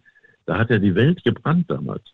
So, das war die, die dritte Geschichte. Und die vierte Geschichte ist dann bei der Freien Volkskammerwahl in Ostberlin. Also sowas habe ich meinen Lebtag noch nicht gesehen. Da stand vor dem Palast der Republik, den es ja nicht mehr gibt, ist ein riesiger Parkplatz. Und da standen alle ver verfügbaren Übertragungswagen oder wie das im Süddeutschen heißt, Wägen, die es weltweit gibt. Da waren die Japaner mit zwei 40-Tonnern, die sind mit dem Schiff dahin gefahren mit ihren eigenen Ü-Wagen. Und äh, riesige Kabelbäume, wurden dann ins Haus verlegt und so. Und da haben wir dann mit den ganz Großen auch das Bein gehoben und haben quasi journalistisch versucht mitzupinkeln. Und das war uns damals auch ganz gut gelungen und ja, war anstrengend, aber das sind so Erlebnisse. Es gibt natürlich tausend andere noch, aber mhm. das sind so die herausragenden. Es gibt noch ähm, ein Ereignis, über das ja im Nachhinein auch von Journalisten, Kollegen oder von den Medien allgemein durchaus auch ein bisschen kritischer reflektiert wurde. Das war das Geiseldrama von Gladbeck, ähm, wo und, und da sind natürlich alle Medien mit gemeint. Die Zeitungsjournalisten, die öffentlich-rechtlichen Kamerateams, die Reporter, die da vor Ort waren, die natürlich in einer, in einer Situation waren, die man sich vorher gar nicht hätte vorstellen können. Ähm, Sie hatten auch an diesem Abend Sendung bei 7 vor 7. Ähm, war man sich von vornherein klar, was werden wir über dieses Thema senden, wo sind die Grenzen und was werden wir definitiv nicht on air schicken? Naja, also das ist eine der verlogensten ähm, Diskussionen oder, oder, oder Geschichten, die ich in der Branche erlebt habe. Ähm, der Kollege von Hart aber fair zum Beispiel, der hat auch mit den Leuten gesprochen. Die haben es aber nicht gesendet, damals zugegebenermaßen. Es war so, es gab seit Stunden keine neuen Nachrichten und ich kannte die Filiale der Deutschen Bank. Und ich habe gesagt, das ist ein ziemlich großes Ding, da wo die die Geiseln festgehalten hatten. Lass uns doch da mal einfach anrufen. Nicht die normale Nummer, wo jeder anruft, sondern wir nehmen nicht die Null hinten, sondern machen eine zweistellige. Vielleicht treffen wir einen, der gerade an seinem Schreibtisch sitzt und sein Butterbrot isst oder ich weiß nicht was. Genau das war die Diskussion. Und äh, dann haben wir da angerufen. Das war aber nicht, äh, wann war das denn gewesen, in welchem Jahr? Das war, ja, jedenfalls, ähm, wir haben da immer wieder angerufen, keiner ging an und dann riefen wir wieder an, die Bandmaschine lief mit, also Ton nur. Und dann war der Degowski dran, was ich aber nicht wusste. Mhm. Und ich sagte, ja, hier ist Hans Meiser von RTL und ähm, wir wollten eigentlich mal nur fragen, wie, man wusste ja nicht mehr, wie viele Geiseln da drin sind. Wie geht es denn den Geiseln und wie viele sind das? Und er sagte, ja, da mache ich keine Aussage. Ich sage, wer sind Sie denn? Ich bin der Gangster oder der Geiselnehmer, weiß ich nicht mehr genau, hat er gesagt. Und hat er aufgelegt. Das war das Ganze, also das, das ganze Gespräch hat 20 Sekunden gedauert vielleicht. Mhm. Das wird immer als Interview dargestellt. Also ein Interview, das habe ich mal gelernt, Interviews gehen ein bisschen anders. Und ähm, das wurde uns dann furchtbar nachgeschmissen und so. Und ich habe dann immer gesagt als Gegenargument, ich bin als Journalist verpflichtet, oder ist mein Berufsverständnis, dass ich versuche, Primärinformationen zu bekommen. Und Primärinformationen bekomme ich nur von Mitwirkenden, im positiven wie im negativen Sinne. Und wer das nicht tut, der hat seinen Job nicht verstanden. Und dann sind immer alle ganz ruhig. Mhm. Und ich sage, wenn in anderen Redaktionen irgendeiner von den Pappnasen da auch auf die Idee gekommen wäre, anzurufen, dann hätten sie es wahrscheinlich auch gemacht. Mhm. Aber auf die Idee kam keiner. Also es war kein Glanzstück, aber es war absolut nicht das, als dass es immer hingestellt wird. Mhm. Bertelsmann hat diese ganzen guten Leute gehen lassen. Also ich spreche jetzt von Thoma und von Konrad und von Volker Kösters. Das hätte Bertelsmann nie machen dürfen. Aber bitte. Und dann kam die an und dann wurde die Idee gegründet mit der täglichen Talkshow. Und dann habe ich gesagt, ja, wenn es sein muss. Und äh, mit dem Chefredakteur, der hat mich dann noch einmal zur Brust genommen. Ich hätte bei ihm kündigen müssen, sage ich, ich muss bei ihm überhaupt nicht kündigen. Ich habe einen Vertrag, der ist von dem Geschäftsführer unterschrieben und nicht von ihm. Und war alles klar. Also wir waren keine Freunde. Und dann haben mich ein halbes Jahr lang ähm, Zeit gehabt, dieses Produkt zu entwickeln. Und ich war auch in Amerika und habe mir das dort angeschaut. Und ähm, ähm, ja, wir haben dann am 14. September zwei, nee, 1992 gestartet und hatten eine Quote von minus 0, so und so viel Prozent. Und ja, das hat sechs Wochen lang gedauert. Und dann plötzlich schoss die Quote nach oben. Mhm. Und dann war es die erfolgreichste Talkshow, die jemals im deutschen Fernsehen gelaufen ist. Wir hatten bis zu 48,6 Prozent Marktanteil. Das heißt, jedes zweite Gerät, das in Deutschland eingeschaltet war, war auf RTL eingeschaltet. Mhm. Und dann begegnet mir, dann hat, die Geschichte erzähle ich jetzt nicht, weil das ist dann zu, das geht zu sehr ins Private, auch von anderen Menschen. Jedenfalls, dann hat sich ähm, der Weg des Chefredakteurs und des Senders auch getrennt. Und dann treffe ich im Studiobereich, das war eine freie Studio. Das ist wie in Los Angeles, ein riesen, ein riesen Areal mit Studios auch was. Da begegnet mir auf einmal mein alter Freund. Ganz so, Mensch, Herr Meiser, Sie hier und so. Und ich sage, ja, Sie ja auch. Sagen Sie mal, können Sie mir mal sagen, was ein Produktionsabnahmevertrag ist? Dann sage ich, wieso? Ich sage, ja, ich bin jetzt auch Produzent und ich. Da habe ich gesagt, wissen Sie was? Es ist ganz kompliziert. Ich habe es lernt. Wir lernen müssen und lernen können. Sie werden das auch können. Ich muss jetzt ins Studio. Das war der letzte Kontakt, den wir hatten. Mhm. Also das waren schon, da, da, da wurde schon, da wurde schon manchmal, und ich gebe zu, es gibt auch den einen oder anderen, also eigentlich gibt es zwei Fälle nur, bei denen auch ich so ein bisschen im Hintergrund gemangelt habe und gesagt habe, das kann nicht sein, dass wir solche Leute bei uns haben. Hm. Einer sei ja, einer sei ja ein ganz großes Tier geworden in der deutschen Politik und ähm, für so eine komische Partei, die immer so blaue Plakate hat mit so einem roten Pfeil. Und der war schon bei uns, es war noch zu Hörfunkzeiten damals, bei uns komisch gewesen.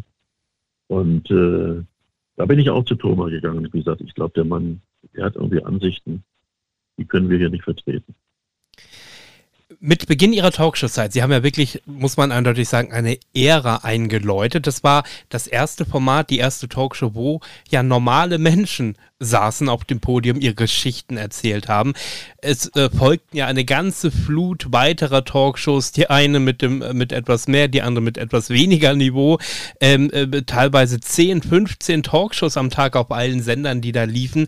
Ähm, war irgendwann eigentlich der Druck durch die Konkurrenz der anderen Talkshows da, dass man gesagt hat, man muss sich thematisch auch so ein bisschen mehr in Richtung Schlüpfrigkeit orientieren? Oder war es Ihnen immer wichtig zu sagen, wir können gern über alles reden, das ist gar kein Problem, aber es muss ein gewisses Niveau haben? Naja, was heißt denn Schlüpfrigkeit? Also wir haben eine Sendung gemacht über, über Viagra. Mhm. Und da schrieben dann große, wohl anerkannte deutsche Zeitungen, jetzt hat RTL das Niveau erreicht, bei dem man nun absolut nicht mehr von Niveau sprechen kann. Und der, der, der, die Speerspitze ist Hans Meiser und das ist ja unmöglich und so.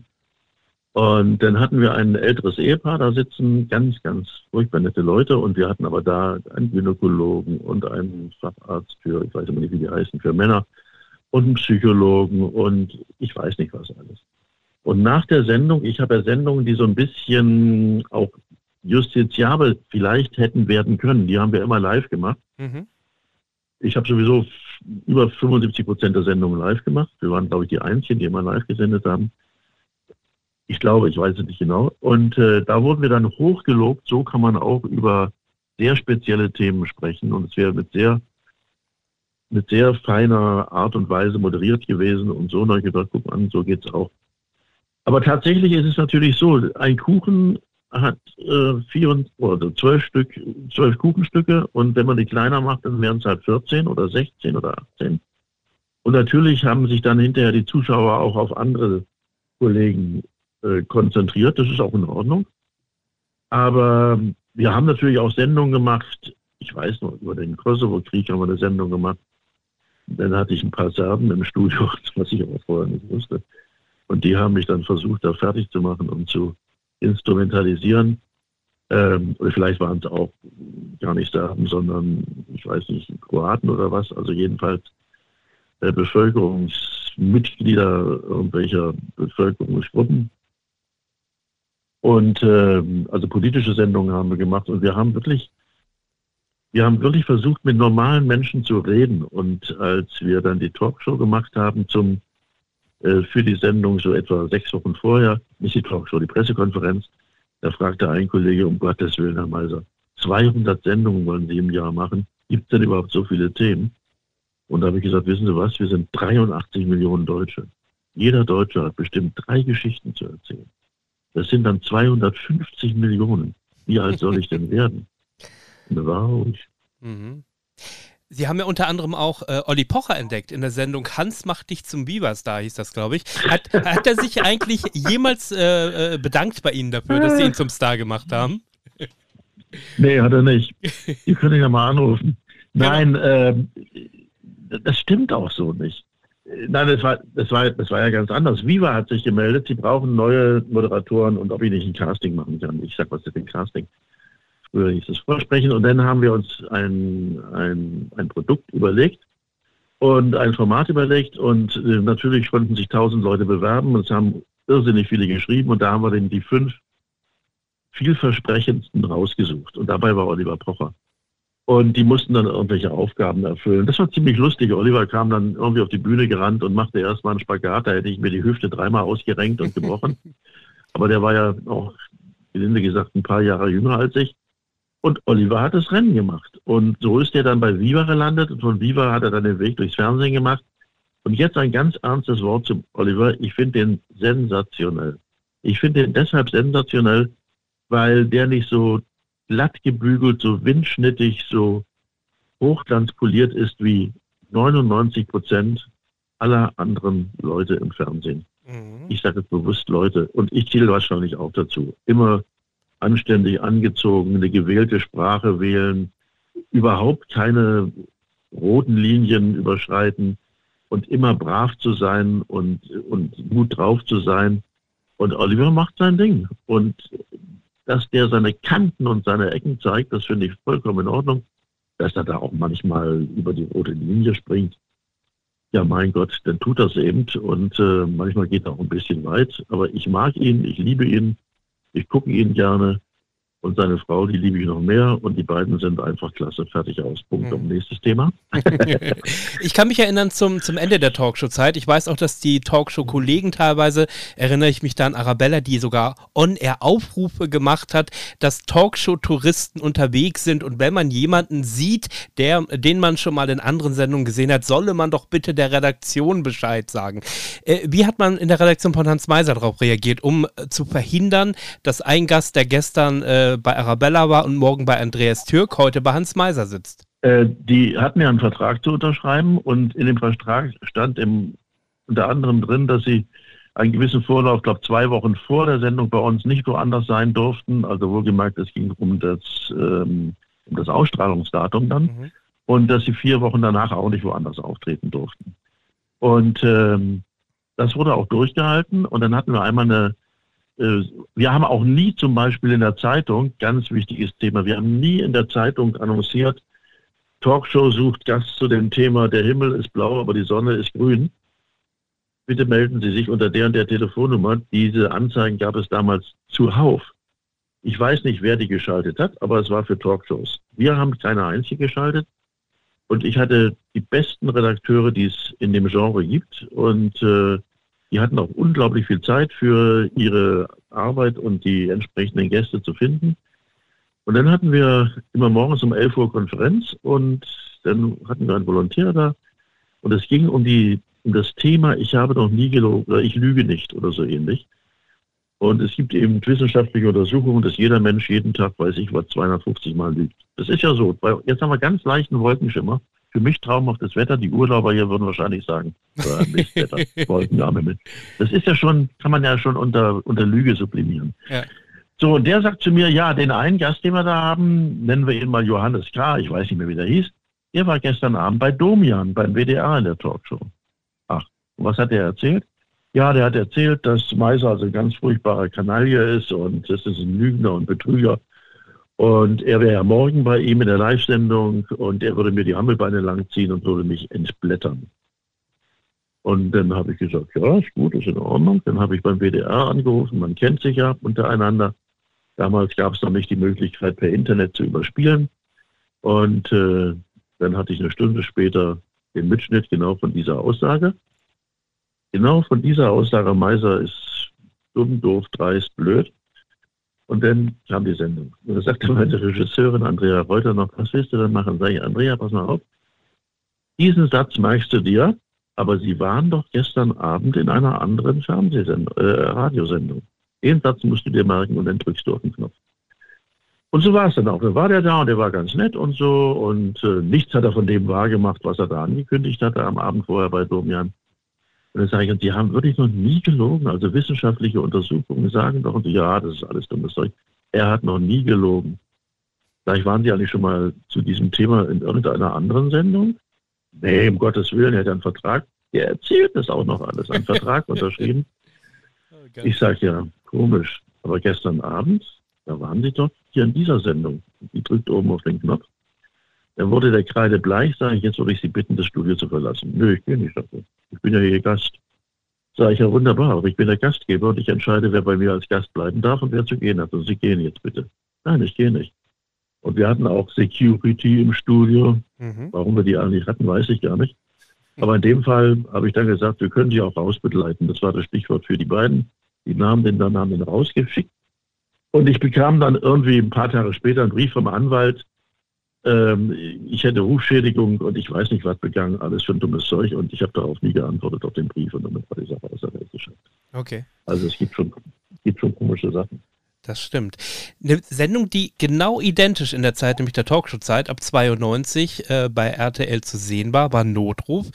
Wie ich immer noch finde, eine sehr wichtige Sendung, die es auch eigentlich noch heute geben müsste, weil viele Menschen aus dieser Sendung Dinge gelernt haben, sich richtig zu verhalten, äh, was man tun muss, wenn ich den Notruf absetze und so weiter.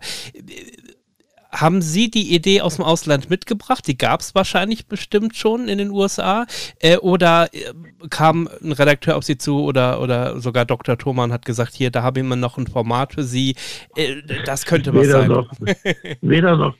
Also äh, erstmal erzähle ich eine andere Geschichte. Ich bin vor zwei Jahren, war ich beim Physiotherapeuten und bin dann von der Bank, wie das Teil heißt, runtergefallen. Das ist wie bei Butterbrot, es landet immer auf der Butter. Und ich landete also auf der Fresse und habe mir am linken Fuß furchtbar wehgetan. Und bin nach Hause gefahren und meine Frau sagte, lass uns ins Krankenhaus fahren. Du hast dir bestimmt einen Zeh gebrochen, einen Zeh gebrochen. Ich sage, ich gehe doch nicht ins Krankenhaus. Also ein Hans Meiser geht doch nicht ins Krankenhaus. Nach drei Stunden hatte ich solche Schmerzen, dann hat sie mich in die Klinik gefahren hier. Und dann kommt die diensttuende Notärztin an, also das war auch noch die Leiterin der Abteilung, lacht sich die Hucke voll und sagt, dass ich sie hier treffe. Ich sage, wieso denn, was denn los? Also ich hatte Schmerzen ohne Worte. Sagt sie, ja, ähm, Sie sind schuld, dass ich Ärztin geworden bin. Sag ich, wie, wie bitte? die hat mit 17 Jahren Notruf gesehen und äh, wusste damals nicht so richtig, was er werden wollte, kurz vorm Abitur. Und fand das so toll, hat dann gesagt, ich werde Ärztin. Und jetzt sind Sie bei uns hier im Behandlungsraum. Oh dann gucken wir uns mal Ihren Fuß an. Und ich hatte mir vier Zehen gebrochen, nicht nur ein, mhm. vier. Vier. Bis auf den Mittelzeh, vier. Und er sagte, wissen Sie, Herr Meiser, ich habe schon so viel an Notfällen erlebt. Ein Zeh und zwei, aber vier. Und dann auch noch Sie. So, das ist die Geschichte, wie sie endet, wie sie angefangen hat. In der Nachrichtenredaktion auch wieder kurz vor der Sendung klingelt das Telefon, ich gehe ran Sie Entschuldigung, aber ich muss mit dir sprechen. Ich kann den nicht richtig nachmachen, deswegen kann ich das nur so andeuten. Ich sage, du Idiot, leg auf. Zwei Minuten später nochmal, Hans, ist ich muss dich dringend sprechen. Ich sage, er kann sich Schnauz halten, kann mir jemand mal das Telefon wegnehmen, wenn es hier klingelt.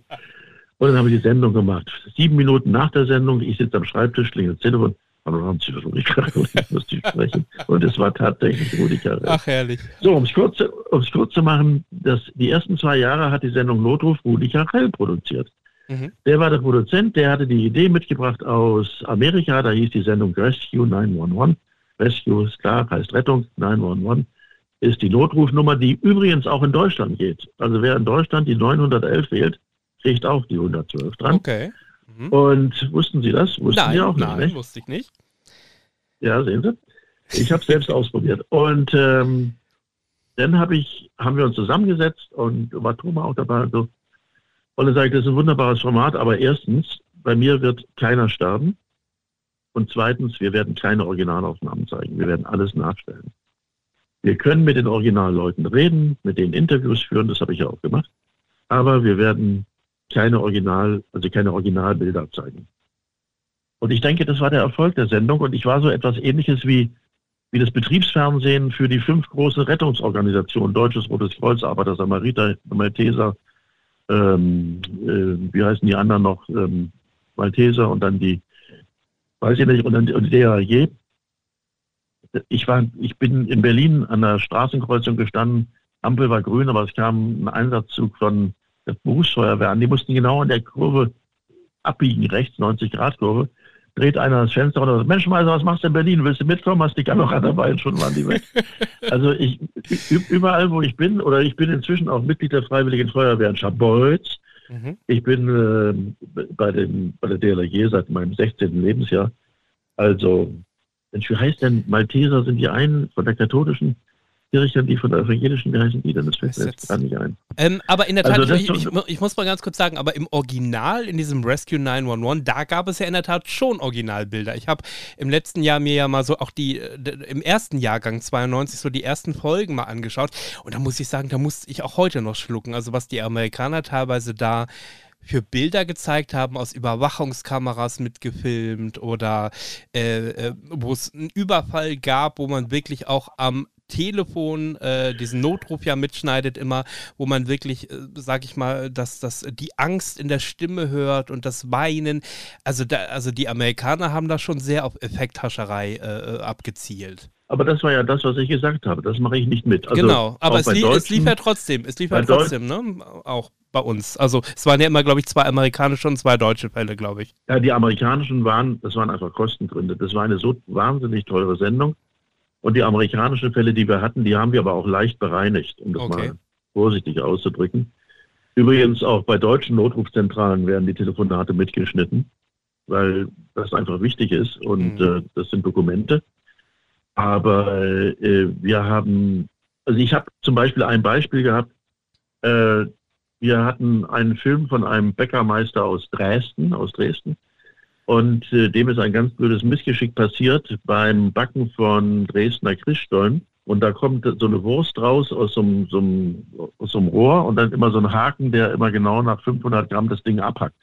Mhm. Und äh, der hat da irgendwie mit der Hand reingehalten und äh, dieser Haken hat nicht nur den Dresdner Stollen abgehackt, sondern aus seiner Hand. Ja. Und das haben wir nachgestellt. Da war bei dem Dreh war ich nicht dabei, aber es sah verdammt und also es war ekelhaft. Und ich habe aber Freitagnachmittag da die Sendung abgenommen, die am Sonntagabend ähm, ausgestrahlt worden ist.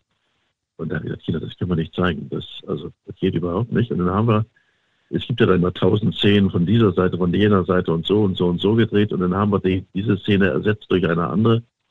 Und ähm, ja, und weil mir war das einfach zu brutal. Mhm.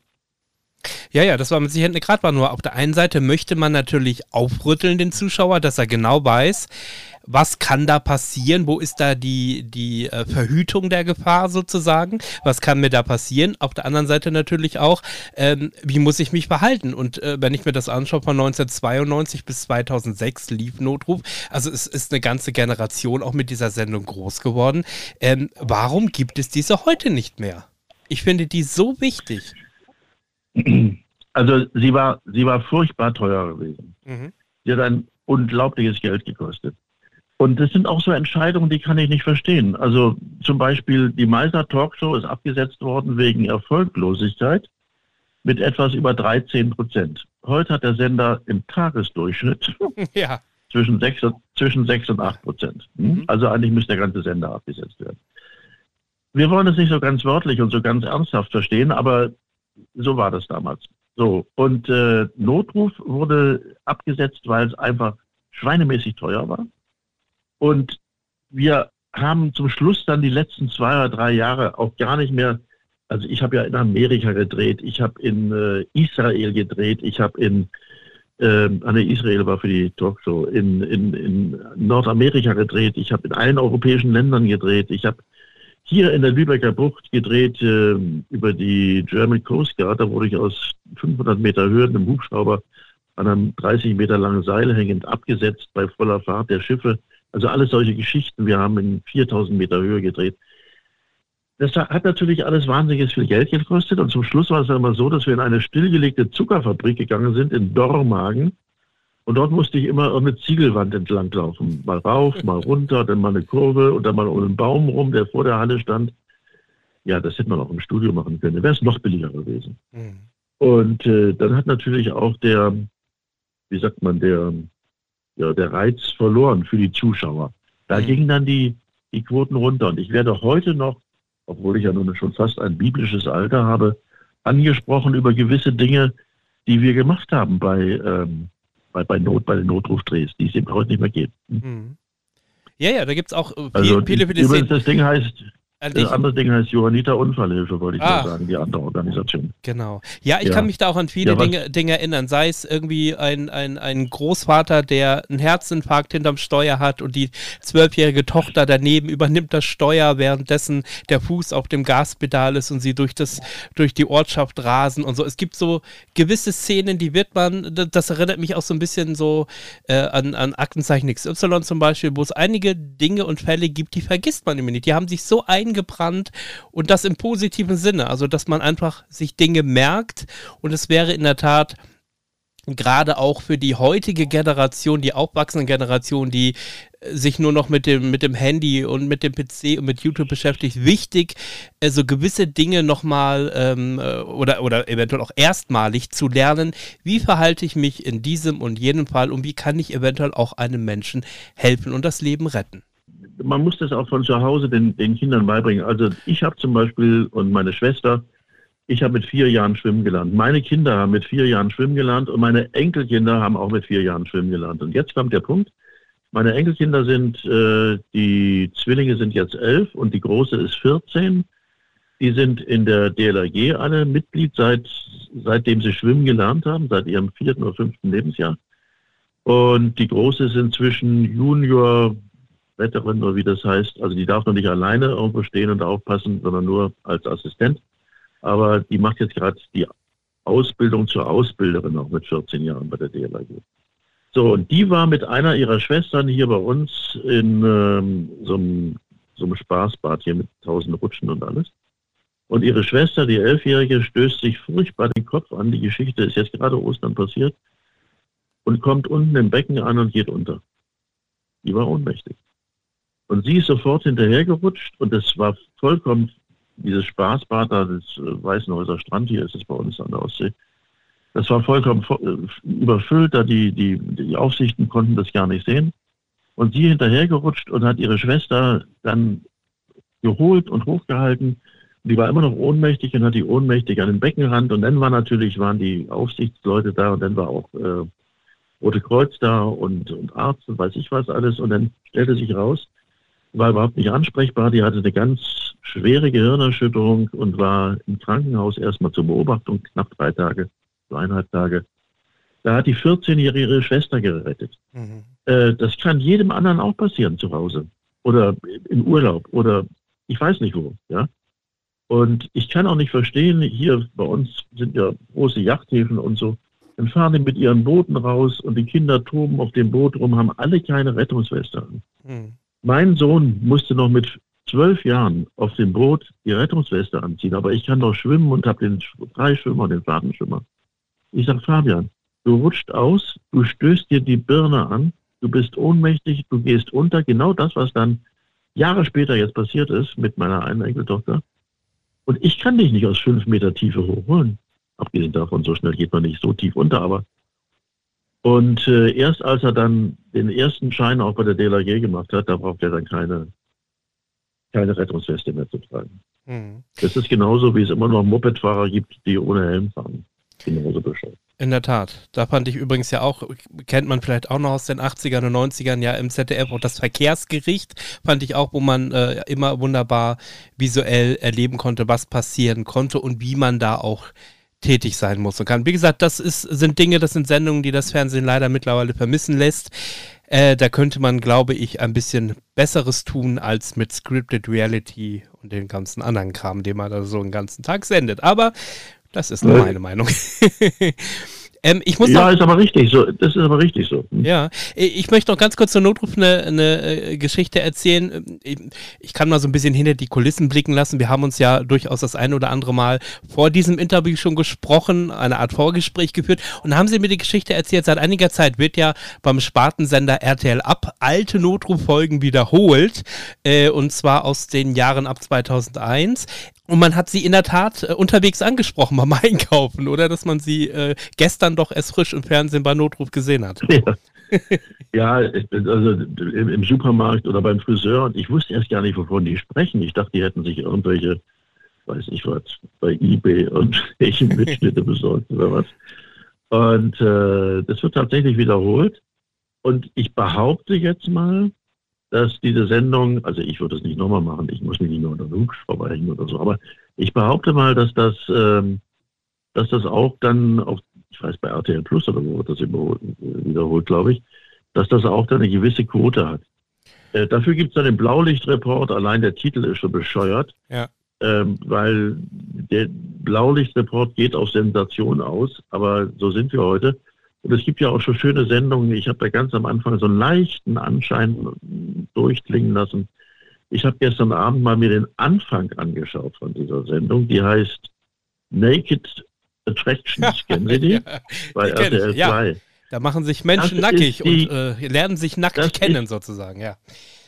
Ja, das ist die größte, mit Verlaub gesagt, Sie können das ja rausschneiden oder piepsen. Nein, hier Das wird nichts ist die größte Scheiße, die ich je im Fernsehen gesehen habe.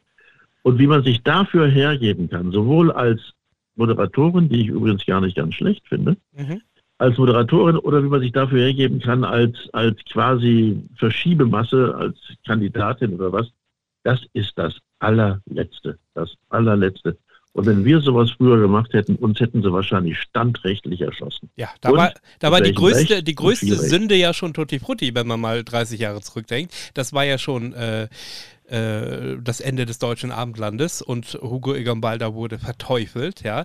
Heutzutage sieht man, ja, für alle, die es nicht kennen, äh, man fängt an, sich Geschlechtsteile anzugucken. Da ist dann eine Kandidatin und meinetwegen fünf Männer und die äh, eine, eine, äh, sie stehen in einer Box, die äh, die noch nicht durchsichtig ist und man arbeitet sich von unten nach oben durch und aufgrund der äußeren Merkmale entscheidet dann die Kandidatin, das ist mein Typ, der kommt eine Runde weiter und den anderen schicke ich nach Hause. Also Herzblatt. Nein, nein, in nein, nein, nein, nein, sorry, sorry, sorry, nicht, das ist mein Typ. Warum ist das Ihr Typ?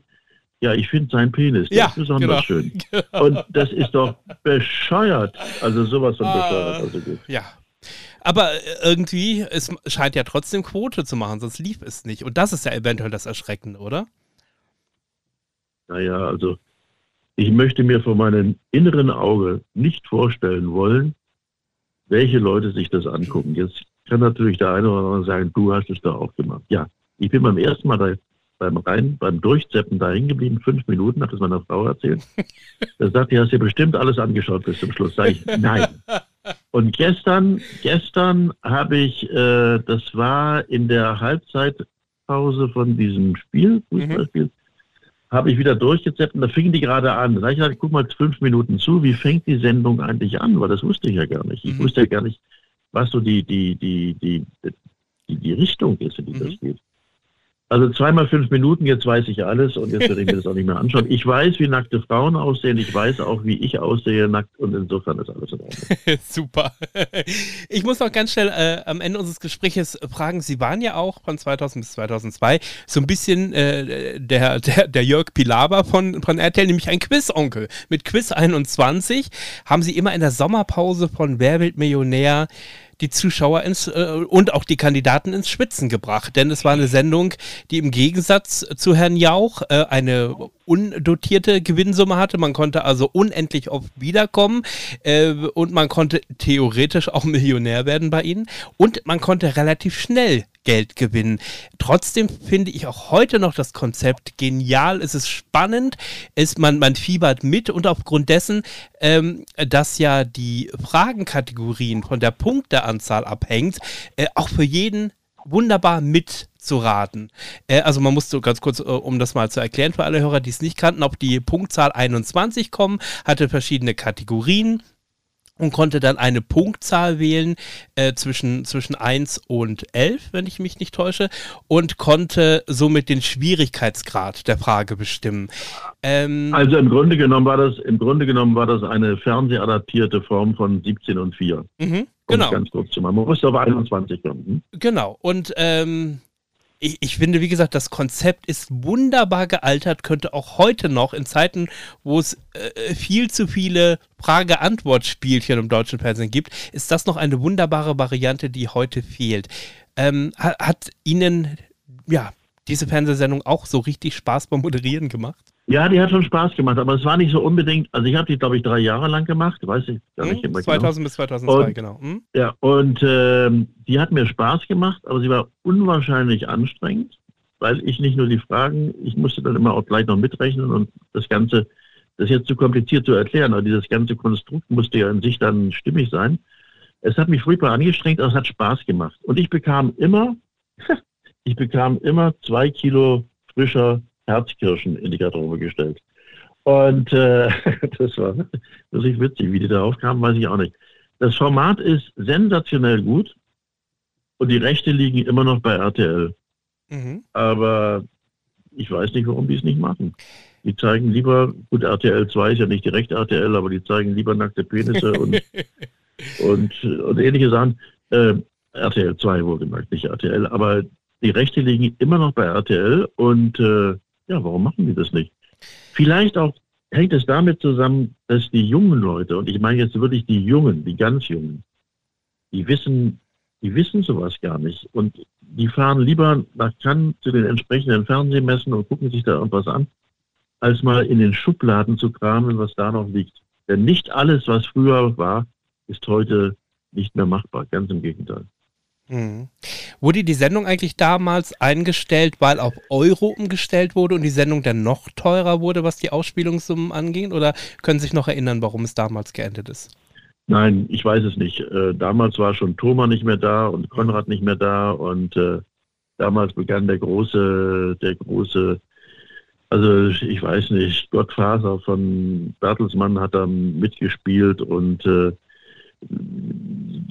es gab ja lange Zeit eine Geschäftsführerin, die sicherlich ein hervorragendes Studium absolviert hat, im Gegensatz zu mir mit hervorragenden Examina.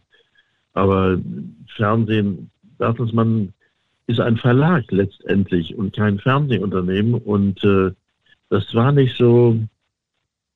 Also die beste Zeit von RTL, das ist gar keine Hetze jetzt oder sowas. Die beste Zeit von RTL war die Zeit, als äh, Bertelsmann noch gar nicht dabei war, beziehungsweise minderheitsbeteiligt war. Mhm. Und äh, das, jetzt ist Bertelsmann ein riesiger Medienkonzern, die haben ja Sender in Amerika und Kanada und you name it wherever. Äh, das ist alles in Ordnung. Aber es gibt eben schlichtweg, um es mal auf ein normales Maß der Diskussion zurückzubringen, es gibt schlichtweg zu wenig Leute, die von Fernsehen oder von Hörfunk eine Ahnung haben. Und deswegen hören sich auch alle Privatsender in Deutschland letztendlich gleich an.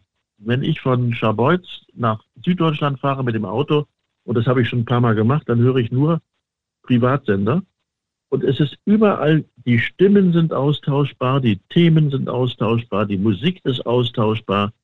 Und wenn ich nicht ein äh, Radiodatasystem hätte und könnte die Schrift lesen auf dem Display, dann wüsste ich gar nicht, welchen Sender ich eingeschaltet habe. Es sei denn, das ist so wie bei dem Radiosender Radio Lübeck.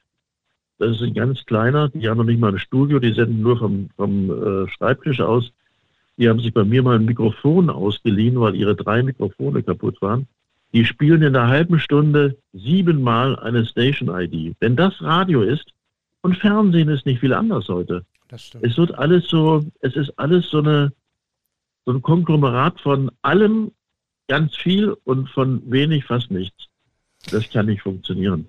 Und deswegen sind die Quoten auch so schlecht im Fernsehen. Mhm. Jetzt richtet sich die Welt auf oder macht sich Gedanken, weshalb die Öffentlich-Rechtlichen plötzlich so, so weggaloppieren. Ein Beispiel nur, dies, äh, die Fußballübertragung gestern Abend.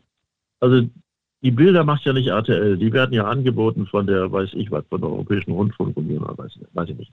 Also es sind keine RTL-Leute. Bis auf die, die Field-Reporter äh, Und äh, da moderieren dann zwei und sprechen in einem Wahnsinnstempo, fallen sich ständig ins Wort. Lasst einen moderieren, oder nicht moderieren, kommentieren meine ich. Lasst einen kommentieren. Das ganze Gelaber könnt ihr hinterher eine Halbzeitpause machen oder ich weiß nicht wann, aber nicht gerade, wenn die Diskussion entbrennt, ob es jetzt, ich weiß nicht, ein Foul war oder kein Foul war. Das macht mich verrückt und ich habe gestern Abend zum Beispiel den Ton abgeschaltet, habe mir das nur so angeschaut. Mhm. Und das geht wunderbar. Das geht wunderbar also das ist so ein bisschen ist eine Systemkritik, ist keine Kritik bei RTL ja. oder über RTL, es ja. ist einfach eine Systemkritik, ja. Und ähm, ja gut, aber die meinen, so ist es gut, es wird sich auch wieder ändern, passen Sie mal auf. Ich möchte Sie mal zitieren, und zwar haben Sie mal gesagt, ich bin abgeschossen worden wie eine Wildsau in der Morgensonne. Und damit reden wir jetzt über das Ende Ihres Engagements bei RTL. das, wie man nicht vermuten mag, nicht respektvoll und würdevoll vonstatten gegangen ist, sondern wie? Ja, man hat mir gesagt, äh, als die Talkshow zu Ende war, du, wir stellen das ein und äh, wir machen da was anderes. Und dann sagte ich, und was machen wir dann? Du musst dir überlegen, kannst ja einen anderen Sender suchen. Das war meine Verabschiedung am Telefon. Okay. Von einer. Und äh, die sind aber mit anderen Leuten auch so ähnlich umgegangen. Also das ist äh, das. Also, bei tut, tut das weh? Das so, also wenn, man, wenn, man Quote, wenn man Jahrzehnte jetzt für diesen Sender, ich sage das auch mal ganz offen, sich den Allerwertesten aufgerissen hat. Ähm, also ich kann mir vorstellen, mir würde sowas wehtun. Oder war da auch zu viel Stolz, als dass man das hat an sich ranlassen wollen? Ja, natürlich. Äh, ich kenne von Thomas auch äh, Äußerungen, die auch sehr deutlich machen, dass er, äh, dass man da mit ihm unsäglich umgesprungen ist. Und bei mir war das eben auch. Natürlich geht es an einen ran. Also ich habe Kabel geschleppt, ich habe Maschinen geschleppt, äh, ich kann auch äh, eine, eine Basisverkabelung machen mit Kamera, Aufzeichnungsgerät und über Mischpult. Ich kann es nicht durchmessen, das muss ein Ingenieur machen, aber verkabeln, das äh, beim Radio haben wir das alles selbst gemacht. Ähm, das war eben so damals und die Geschäftsführung, ich will die jetzt mal nicht ähm, geschlechtsspezifisch bezeichnen. Die Geschäftsführung hat sich überhaupt nicht gemeldet bei mir. Mit der habe ich überhaupt so, mit der Geschäftsführung, also als Thomas da war, hat man mit, mit man hat mit den, wir waren wie in einer Schraubenfabrik. So hinten mussten möglichst viele Schrauben rauskommen, damit viel Geld reinkommt in die Kasse. Und äh, da spielte das keine Rolle. Und es gibt genug Moderatoren. Heute gibt es so viele Sender, Radio und Fernsehen, dass man nur noch die Leute mit dem Lasso auf der Straße einfängt. Das hört man dann häufig auch wenn ich höre, was da manchmal für Stimmen aus dem Lautsprecher kommen. Also seitdem bin ich ständiger Gast beim Ohrenarzt. Nein, bin ich nicht, aber es tut wirklich weh, manche Stimmen. Und dann lispeln sie auch, so eine Stimme auch noch und dann lispelt die auch noch vielleicht. Und äh, da hat man früher Wert drauf gelegt und die Leute kämen gar nicht ähm, vor die Kamera oder vor das Mikrofon. Und aber das ist so der um, die Umgangsform, die heute herrschen und dann ist das eben einfach so. Was soll, ich da, was soll ich da sagen? Kein respektvolles Verhalten, ist so. Also äh, in, in einer Firma würde ein Mitarbeiter nach so vielen Jahren niemals so verabschiedet werden. In der Medienbranche scheint das Usus zu sein. Ja, aber nicht nur, nicht nur bei, bei im Fernsehen. Also bei Thomas war das so, wenn man eine besonders gute Sendung gemacht habe, das musste nicht unbedingt äh, identisch sein mit der Quote, dann rief der an. Übrigens bei Elsner auch, habe ich vorhin schon mal erzählt. Mhm. Äh, wenn man bei Thomas eine super Quote hatte und vielleicht auch noch, ähm, ich weiß nicht, eine gute Sendung gemacht hatte, dann kam auch schon mal irgendeine Flasche mit flüssigem Inhalt um die Ecke rum. Oder äh, Thomas kam an in die Redaktion und hat gesagt, hm, das hat mir aber gut gefallen. Das gab es seit 20 Jahren bei RTL nicht mehr. Mhm. Ist es genauso, ähm, dass es sie äh, trifft oder auch eventuell äh, sauer macht, wenn sie Sachen lesen, ich zitiere hier mal Wikipedia, Meister steht wegen Werbung für unseriöse Finanzprodukte in der Kritik, dass sie auf der einen Seite denken, mein Gott, das ist ein Job, den ich erfüllt habe. Ich habe einen Job erfüllt, wie in den Jahrzehnten zuvor auch.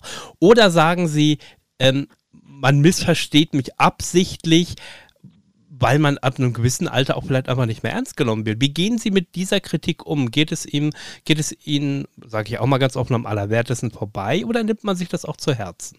Also dieser Geschichte geht ja der Geschichte voraus mhm. und die hat dann hinterher auch noch so ein bisschen ja, für Aufruhr gesorgt. Also erstmal arbeite ich für den Verlag der deutschen Wirtschaft. Das ist der größte Wirtschaftsverlag in Deutschland. Das ist in Ordnung. Wenn einer meint, das wäre unseriös, dann soll man das sagen. So. Zum Zweiten mache ich Werbung. Und das heißt ja nicht, dass ich dann persönlich sage, du musst das machen, sondern das ist eine, eine Werbegeschichte. Äh, ich habe gestern Abend Günter Jauch gesehen, der jetzt Werbung macht für irgendwie unsere Versandapotheke oder weiß ich was. Das ist genauso unseriös, weil, oder, oder seriös, weil ich weiß es nicht, ich kenne dieses Unternehmen nicht, aber ich lasse mich in der Apotheke beraten und ähm, vielleicht hole ich die Kopfschmerztabletten auch über den Versand, weiß ich nicht. Das ist die zweite Geschichte. Oder äh, Dieter Bohlen hat für ein Möbelhaus äh, Werbung gemacht, das bekannt dafür war, dass es nicht unbedingt den Designpreis für seine Möbel immer bekommen hat. So, erstmal das. Jetzt zu der Geschichte. Mich, ich kriege einmal am Freitag eine äh, E-Mail von ähm, einem, nennen wir ihn mal Journalisten, der mir fünf Fragen stellt, auch was ich denn für die Werbung bekomme zum Beispiel.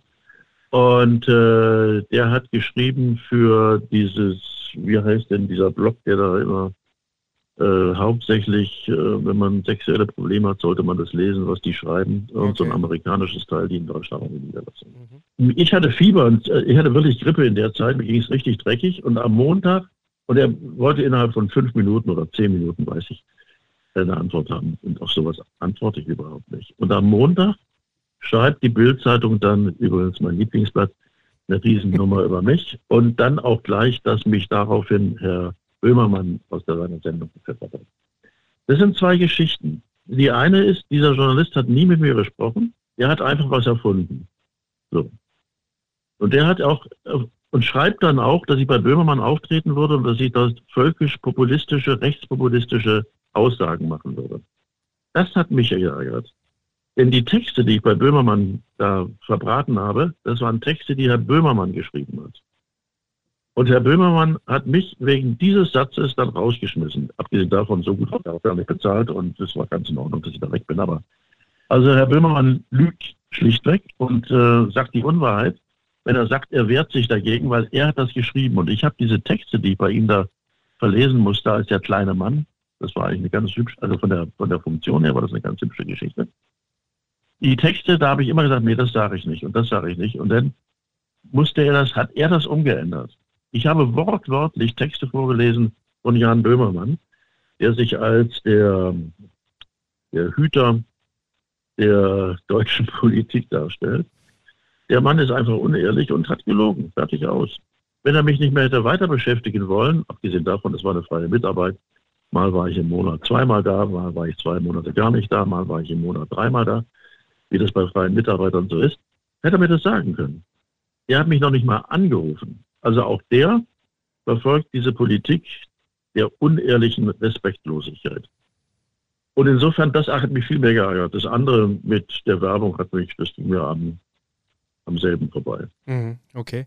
Also da, da besteht auch nicht äh, das Gefühl, sich einen, sag ich mal, einen seriösen ähm, Ruf, den man sich über Jahrzehnte aufgebaut hat, mit so einer Werbung kaputt zu machen im Nachhinein.